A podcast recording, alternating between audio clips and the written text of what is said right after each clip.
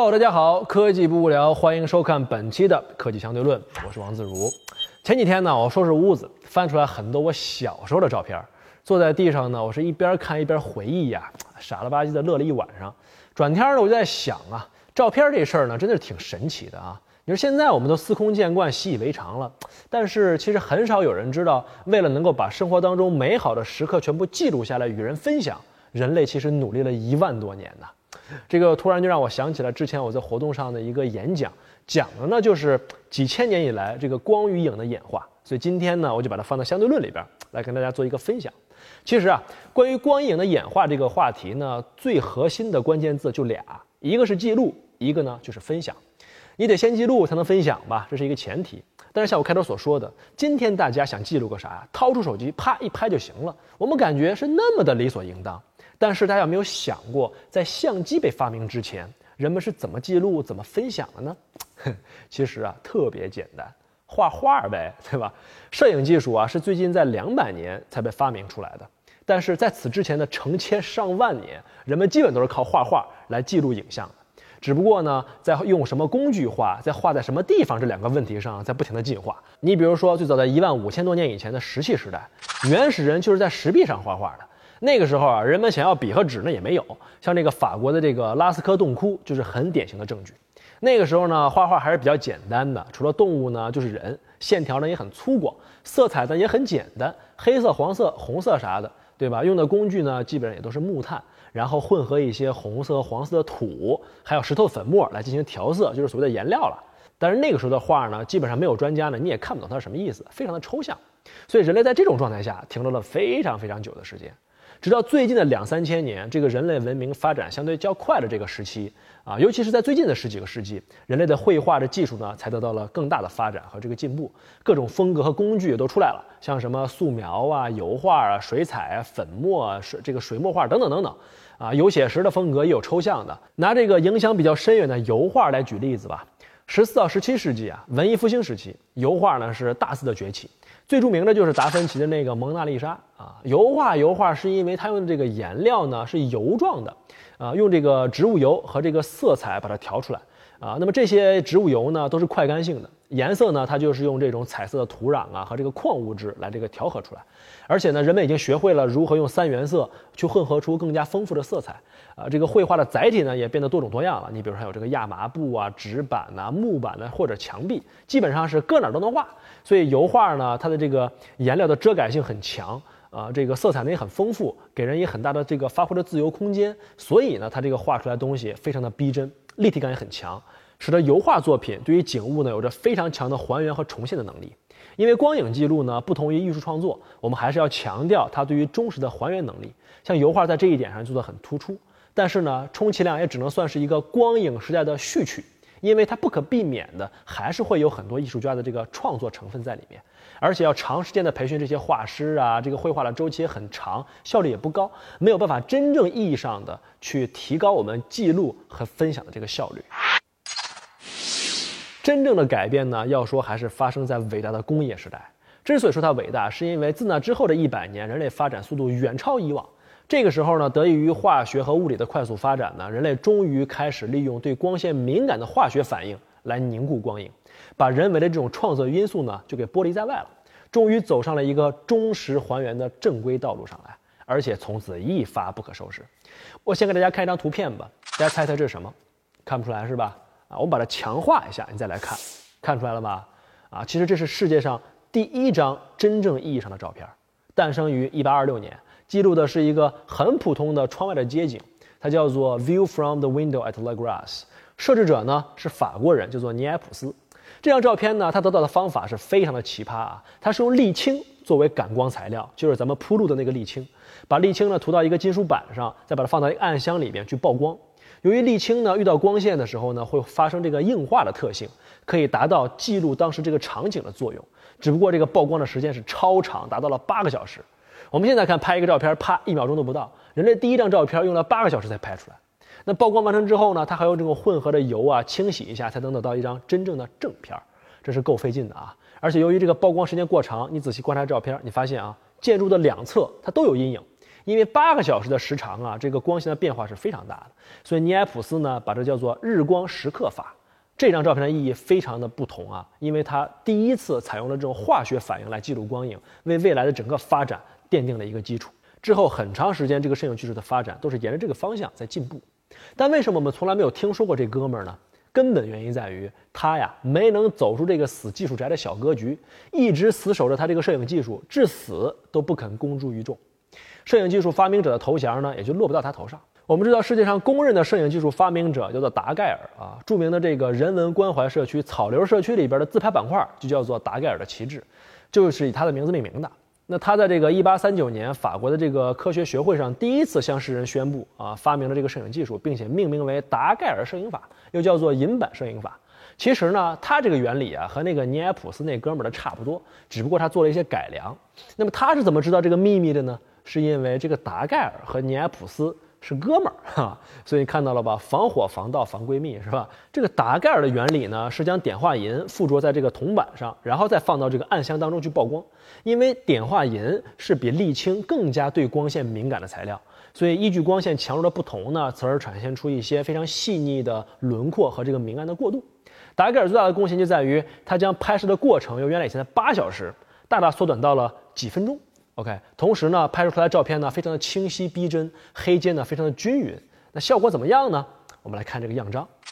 这是一八三八年达盖尔用银版摄影法拍摄的巴黎街道。细心的哥们儿可能留意到了啊，说巴黎这街上怎么人这么少啊？其实呢，实际上人是还是很多的，只不过这个曝光的时间长达三十分钟，所以真正穿梭的人是不可能被清晰记录下来的。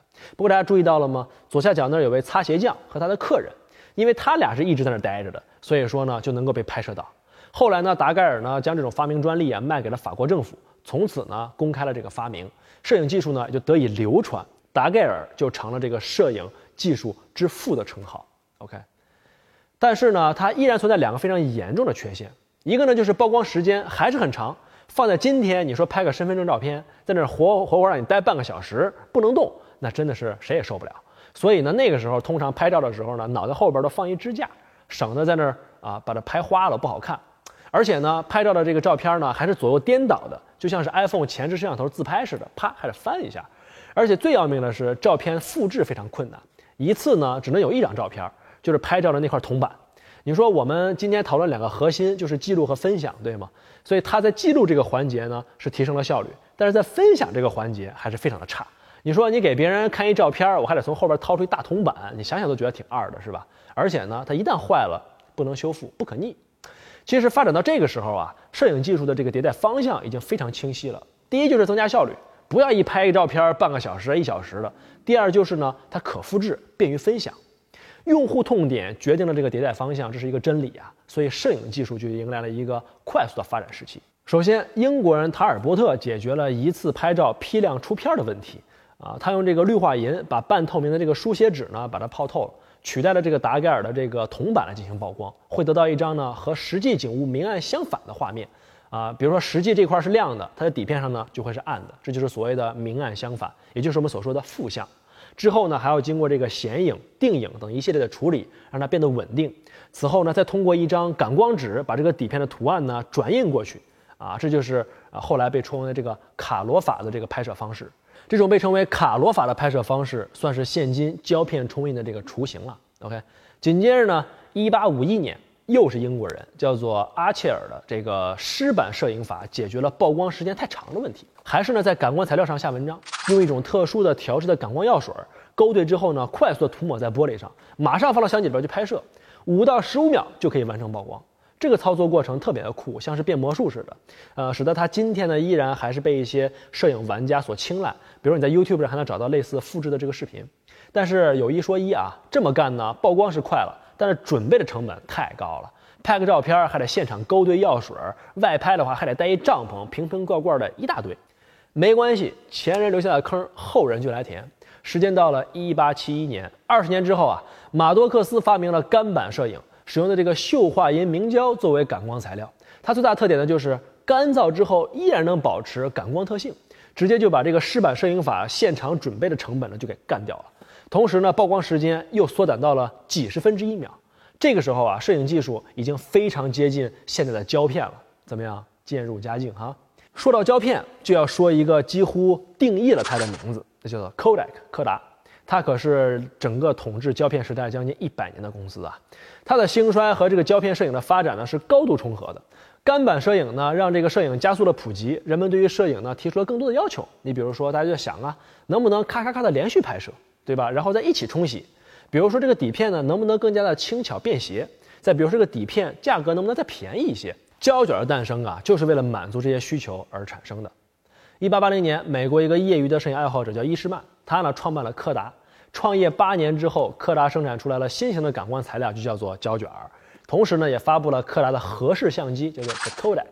你看看啊，人柯达创业八年才推出爆款产品，现在的互联网公司八年都可以 IPO 了，好吗？Kodak 这个名字啊，其实就是相机快门里边的 Kodak 的那个谐音。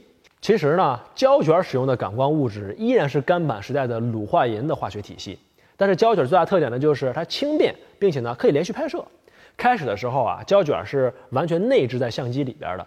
用户用完底片之后呢，就把这个相机寄回到柯达，然后柯达负责冲洗照片，再装上新的胶卷，再把它寄回给用户。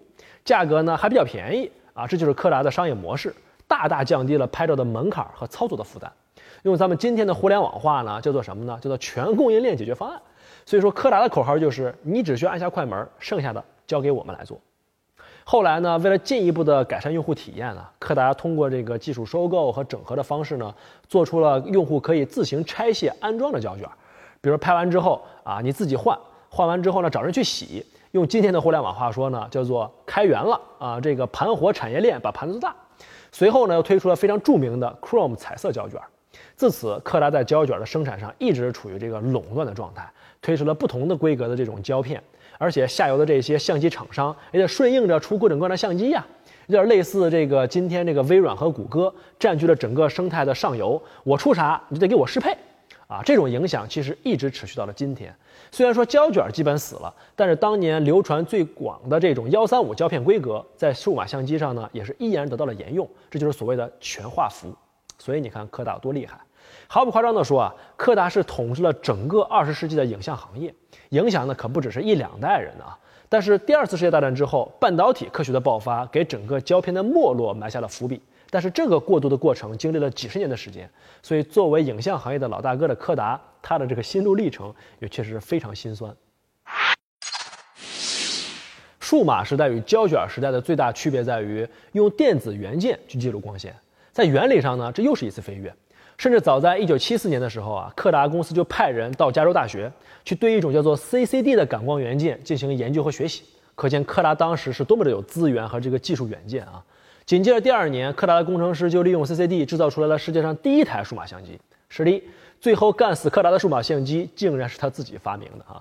一年的时间把这种技术转化出来，就做成了现成的产品。即便在今天来看，也是非常高效的科研转化了。发明数码相机的这个 Steven 这个工程师，用第一台数码相机拍下了一张历史性的照片。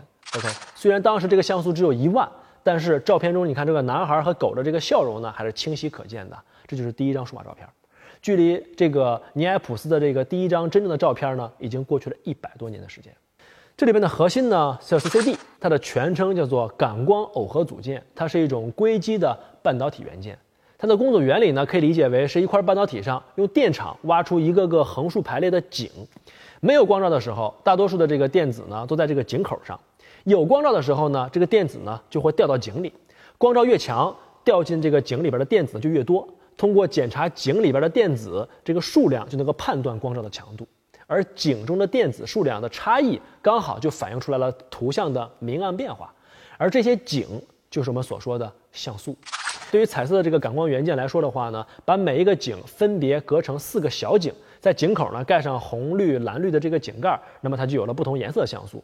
那么把这些颜色像素通过去马赛克的算法一拼接起来，就变成了一个有色彩的图片。所以 CCD 取代胶卷作为这个感光介质呢，使得它这个照片呢摆脱了这个胶片物理载体的限制，成为了一种信号啊。所以说它可以很方便的存储和这个快速的传递。所以说这是一个新时代到来的标志。这就意味着，过去一百多年里面，我们都在解决记录的问题。但是，当达到电子化时代的时候，分享的门槛也被大大的降低了，所以才有了图片社交的这种井喷式的发展。数字化让人们分享图片的成本前所未有的低。那么在柯达试水的这个数码相机之后啊，我们来看一下同时间它的竞争对手在在干什么。七十年代前后啊，索尼意识到了 CCD 的这个意义之后，也投入了大量的人力物力去研发啊数码相机。可是以当时的技术来说，十万像素以上的 CCD 制造成本和难度都非常的高。在这个岩间和夫的带领之下，索尼耗费了两百亿日元和五年的时间，在一九七八年终于制造出了一块十一万像素的 CCD。并且在一九八一年的时候呢，发布了第一台便携式的彩色数码相机。随后这一九八四年到一九八八年的时间，像佳能、尼康、松下、富士这些厂商都推出了自己的数码相机。这里边尤为值得注意的呢是富士，因为它和柯达一样，曾经主业都是以胶片制造为主，这个时候呢也逐渐转向了这个数码相机。然而，此时掌握了技术上的绝对先发优势的柯达，担心数码相机呢会威胁到自己本身的主业这个胶卷儿，所以说并没有迅速的将数码相机呢进行商业化。直到十七年以后，他才推出了第一台这个专业的数码相机，叫 DCS 一百。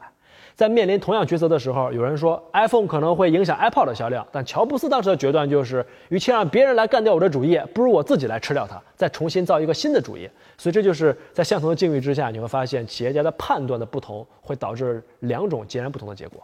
如果你喜欢我们的节目，可以在爱奇艺搜索“科技相对论”订阅我们，或是扫描屏幕上方的二维码关注“科技相对论”微信公众账号来和自如进行互动。我们会在这里推送科技人文的新鲜资讯，还会不定期举办科技大咖语音公开课哦。科技不无聊，快来加入我们吧！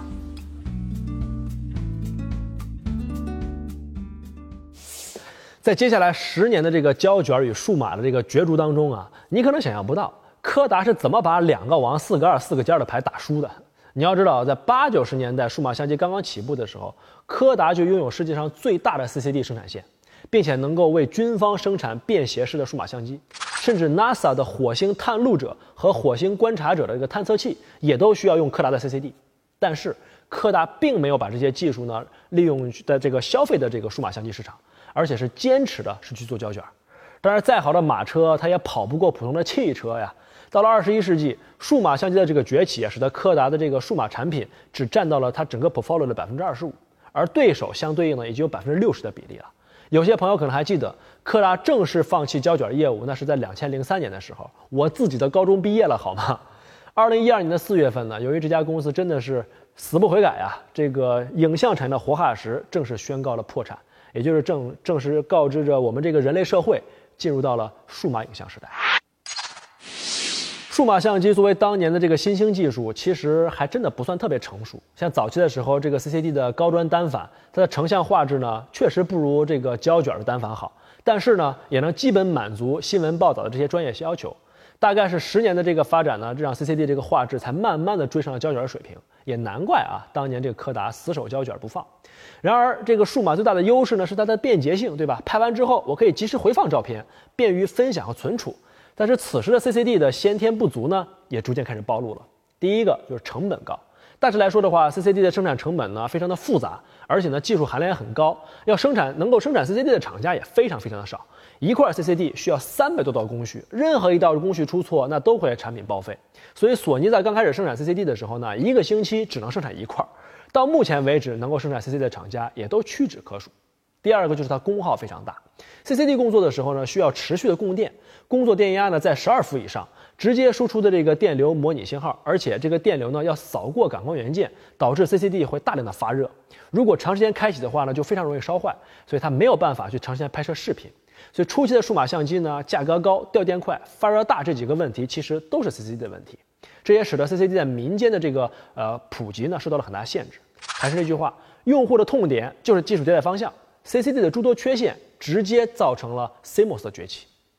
事实上啊，CCD 和 CMOS 其实都是同一时间诞生的技术，但是呢，这个因为当时这个技术规格呢没有办法造出 CMOS 的这个图像传感器，相对来说 CCD 它这个比较低的集成度啊，能够造出比较好的画质的成品，所以两个人同时落地，但是 CCD 呢先跑起来了。到了九十年代啊，这个集成电路的这个刻蚀工艺达到了一定的程度，CMOS 崭露头角的机会就逐渐来了。像在两千年前后，越来越多这个 CMOS 相机被推向市场，到现在为止已经基本成为主流了。CMOS 的主要优点就在于它是低电压驱动的，而在这个功耗和发热方面呢，是远低于 CCD。同时呢，由于制程工艺的进步，CMOS 的良品率呢也开始逐渐的高于 CCD，很快成本就下来了。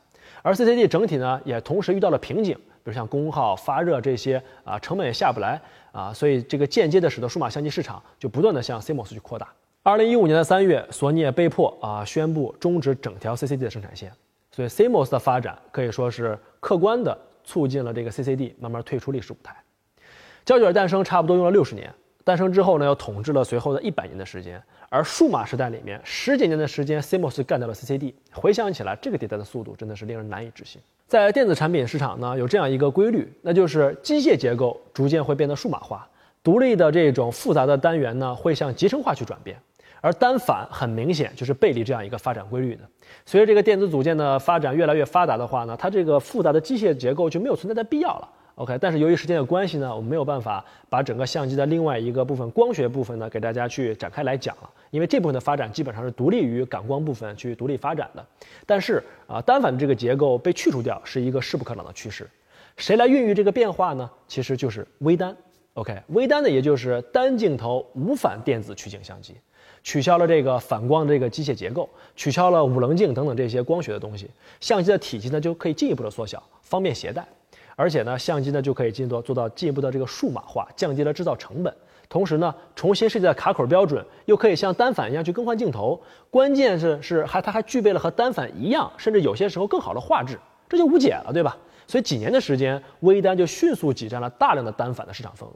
但是很快，相机厂家就笑不起来了。因为手机出现了，我给大家看一个非常刺激的表格，这是一九四七年到二零一四年 CIPA 相机和全球智能手机销量的统计图。你能够看得出来，相机的销量在这几年被智能手机是数量级一般的压制。曾经那个 DC 啊单反的销量啊都在急剧的下降。我们都知道，手机拍照的画质肯定是比不过专业的数码相机的。但是大家还记得吗？光影记录最重要的两个精髓是什么？第一是记录，第二是分享。胶片能普及，是因为它大大降低了记录的成本；而数码打败胶片，就是因为它把拍照的成本和分享的成本又砍掉了一大截。而手机秒杀一切的原因，是因为它把记录和分享的成本几乎抹平为零。OK，那在 Flickr 上边呢，二零一五年的这个热门相机的列表当中，iPhone 就占据了前六名。所以，手机逐步取代专业的单反，成为主流的拍摄设备，已经成为了一个事实和定论。所以手机干掉相机，甚至根本都没用十年。OK，大量的这种专业领域的技术下放到手机上边，像什么光学防抖、电子防抖、高清的视频录制、相位对焦等等等等，过去几十年的数码相机的技术沉淀，在五年之内全部沉到了手机上。所以在三年前，你可能会说手机成像就是渣，但是现在我觉得可能没有人敢这么讲了。好，说了这么多，不知不觉我们又回到了拿起手机就拍的现代社会。我不知道你怎么想啊？我真的是觉得今天这一切来的挺来之不易的。人类努力了一万多年，终于完成了随时随地拍自拍的梦想。我估计人们会花下一个一万年来研究怎么磨皮和美颜吧。好了，今天的科技相对论呢就到这儿。如果你想第一时间收看到我们的节目的话呢，欢迎你来订阅我们的频道，或者在微信上直接搜索 Ziller 科技相对论来关注我们的微信公众账号，和我们进行更多的深入探讨。我们下期再见，Peace。